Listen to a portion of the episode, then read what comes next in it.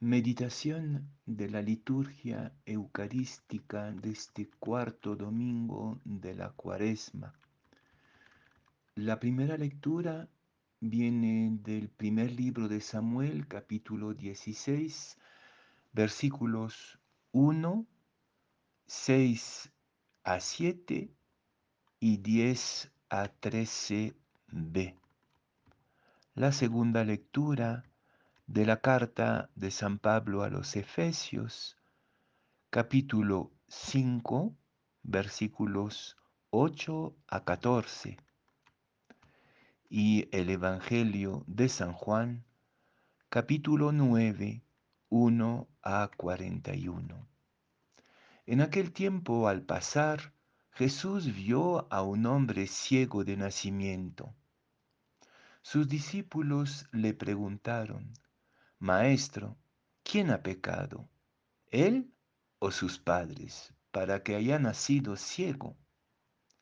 Ni él ni sus padres han pecado, respondió Jesús. Nació así para que se manifiesten en él las obras de Dios. Debemos trabajar en las obras de aquel que me envió mientras es de día. Llega la noche cuando nadie puede trabajar. Mientras estoy en el mundo, soy la luz del mundo. Después que dijo esto, escupió en la tierra, hizo barro con la saliva y lo puso sobre los ojos del ciego, diciéndole, ve a lavarte a la piscina de Siloé, que significa enviado. El ciego fue, se lavó y al regresar ya veía. Los vecinos y los que antes lo habían visto mendigar se preguntaban, ¿no es este el que se sentaba a pedir limosna? Unos opinaban, es el mismo. No, respondían otros, es uno que se le parece. Él decía, soy realmente yo. Ellos le dijeron, ¿cómo se te han abierto los ojos? Él respondió, ese hombre que se llama Jesús hizo barro, lo puso sobre mis ojos y me dijo, ve a lavarte a Siloé. Yo fui, me lavé y vi. Ellos le preguntaron, ¿dónde está? Él respondió, no lo sé. El que había sido ciego fue llevado ante los fariseos. Era sábado cuando Jesús hizo barro y le abrió los ojos. Los fariseos a su vez le preguntaron cómo había llegado a ver. Él le respondió, me puso barro sobre los ojos, me lavé y veo. Algunos fariseos decían, ese hombre no viene de Dios porque no observa el sábado. Otros replicaban, ¿cómo un pecador puede hacer semejantes signos? Y se produjo una división entre ellos. Entonces dijeron nuevamente al ciego, ¿y tú? ¿Qué dices del que te abrió los ojos? El hombre respondió, es un profeta. Sin embargo, los judíos no querían creer que ese hombre había sido ciego y que había llegado a ver, hasta que llamaron a sus padres y le preguntaron, ¿es este el hijo de ustedes, el que dicen que nació ciego? ¿Cómo es que ahora ve? Sus padres respondieron, sabemos que es nuestro hijo y que nació ciego, pero ¿cómo es que ahora ve? ¿Y quién le abrió los ojos? No lo sabemos. Pregúntenle a él. Tiene edad para responder por su cuenta. Sus padres dijeron esto por temor a los judíos que ya se habían puesto de acuerdo para excluir de la sinagoga al que reconociera a Jesús como Mesías. Por esta razón dijeron, ¿Tiene bastante edad? Pregúntenle a él. Los judíos llamaron por segunda vez al que había sido ciego y le dijeron, glorifica a Dios. Nosotros sabemos que ese hombre es un pecador. Yo no sé si es un pecador, respondió. Lo que sé es que antes yo era ciego y ahora veo. Ellos le preguntaron, ¿qué te ha hecho? ¿Cómo te abrió los ojos? Él les respondió, ya se lo dije, y ustedes no me han escuchado. ¿Por qué quieren oírlo de nuevo? ¿También ustedes quieren hacerse discípulos suyos? Ellos lo injuriaron y le dijeron, tú serás discípulo de ese hombre. Nosotros somos discípulos de Moisés. Sabemos que Dios habló a Moisés, pero no sabemos de dónde es éste. El hombre le respondió, esto es lo asombroso, que ustedes no sepan de dónde es, a pesar de que me ha abierto los ojos. Sabemos que Dios no escucha a los pecadores, pero si al que le honra y cumple, sí al, al que le honra y cumple su voluntad. Nunca se oyó decir que alguien haya abierto los ojos a un ciego de nacimiento. Si ese hombre no viniera de Dios, no podría hacer nada. Ellos le respondieron, tú naciste lleno de pecado y quieres darnos lecciones. Y lo echaron. Jesús se enteró de que lo habían echado y al encontrarlo le preguntó, ¿crees en el Hijo del Hombre? Él respondió, ¿quién es, Señor, para que crea en él? Jesús le dijo, tú lo has visto, es Él que está, te está hablando. Entonces él exclamó, Creo, Señor, y se postró ante él. Después Jesús agregó, He venido a este mundo para un juicio, para que vean los que no ven y queden ciegos los que ven. Los fariseos que estaban con él oyeron esto y le dijeron, ¿acaso también nosotros somos ciegos? Jesús les respondió, si ustedes fueran ciegos, no tendrían pecado. Pero como dicen, vemos, su pecado permanece.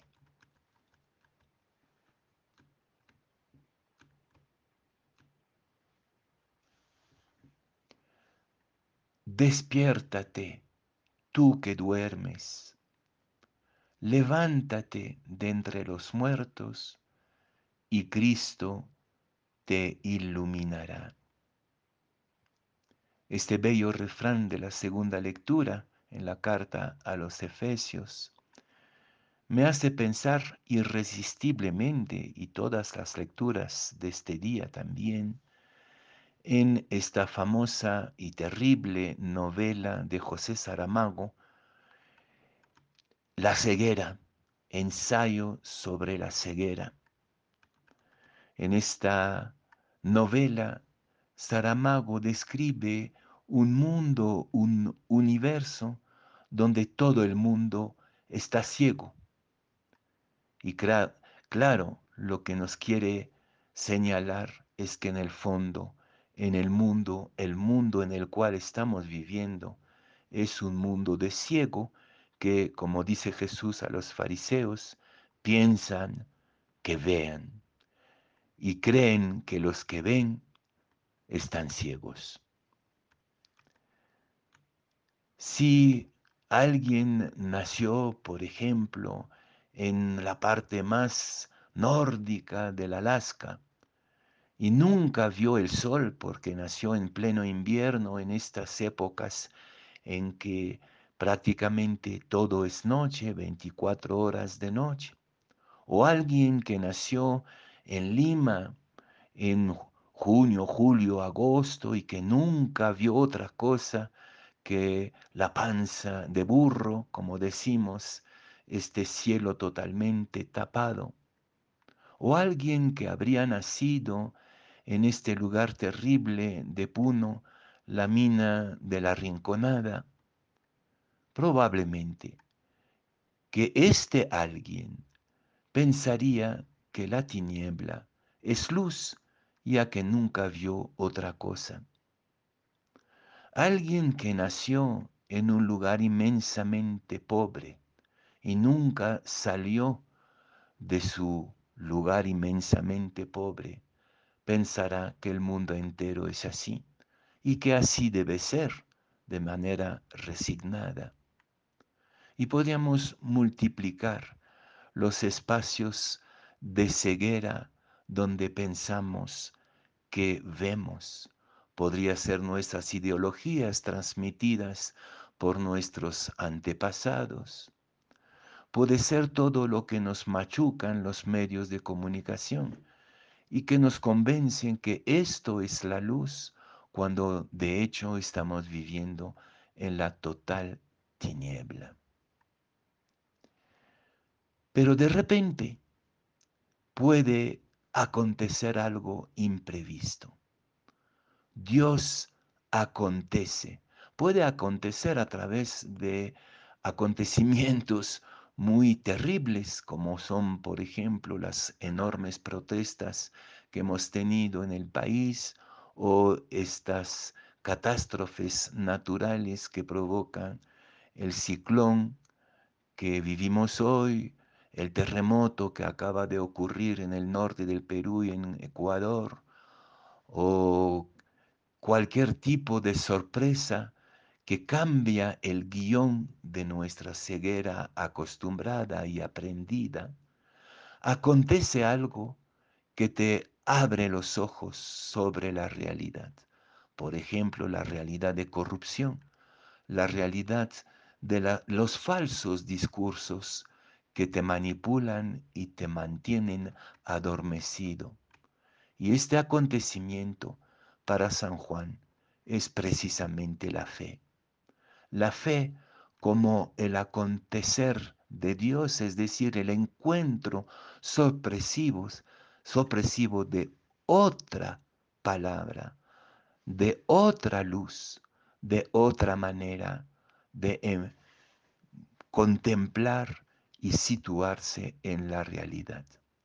Y cuando se te abren los ojos, entonces la mentira se vuelve insoportable. Cuando ya viste el sol del altiplano, ya te da lástima la panza de burro del cielo limeño o la noche del norte del Alaska. Cuando se te abren los ojos y que te has encontrado con la palabra de liberación de Jesús, ya no puedes soportar las ideologías endormecedoras, las mentiras que te venden desde la escuela hasta la parroquia a veces. Exigen vivir de otra manera. Es lo que al ciego de nacimiento le pasó. Somos todos ciegos de nacimiento, confundiendo la tiniebla con la luz, como dice San Pablo en la segunda lectura. Pero el encuentro con Jesús es como una nueva creación, una nueva, un nuevo nacimiento. Jesús tomó tierra y lo puso, la puso, ¿no? barro y la, lo puso en los ojos del ciego. Esto simbólicamente representa el acto creador de Dios. El encuentro con el Evangelio es como una nueva creación, un nuevo acto de creación de Dios que te hace renacer a la luz. Pero esta fe, que es como una nueva creación, es un proceso, es algo progresivo. Este camino de liberación y de audacia en la fe empieza con dejar atrás las apariencias, es lo que nos dice la bella lectura de la elección de David en el libro, en el primer libro de Samuel. ¿Ya? Primero nos fijamos en las apariencias, en lo que nos han dicho que era verdad, que era bonito, que era bueno. Por ejemplo, Jesé presenta a Samuel el mayor de sus hijos, guapo, fuerte, grande, en las apariencias, según la ceguera. Según la lógica de la ceguera, la apariencia es la luz. Pero no, Dios no se fija en las apariencias y escoge el menos importante, el más pequeño, David. Cuando el Señor con su palabra nos abre los ojos o cuando los acontecimientos terribles o bellos nos hacen abrir los ojos sobre la realidad mientras estábamos durmiendo y acostumbrados con la injusticia, por ejemplo, las apariencias ya, ya nos parecen ridículas, ¿no? Cuando el, el, ciego de nacimiento se confronta con los fariseos y les dice, bueno, usted se fija en las apariencias, yo me fijo en la realidad, yo veo, no sé si es un pecador o no, pero bueno, yo veo, ¿ya? Ya no, ya no se apoya sobre el discurso ya aprendido, impuesto de las apariencias, aunque venga de Moisés, como decían los fariseos. Entonces es la primera etapa del despertar de la fe, este, de esta aurora de la fe que acontece en el horizonte de tu nueva creación. La segunda etapa la encontramos en la carta a los Efesios, la segunda lectura, donde Pablo nos dice que antes éramos tiniebla, pero ahora somos luz.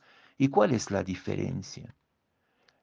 La, el fruto de la luz, este proceso de, de amanecer, ¿no? de subida del sol de la fe, es la bondad, la justicia y la verdad.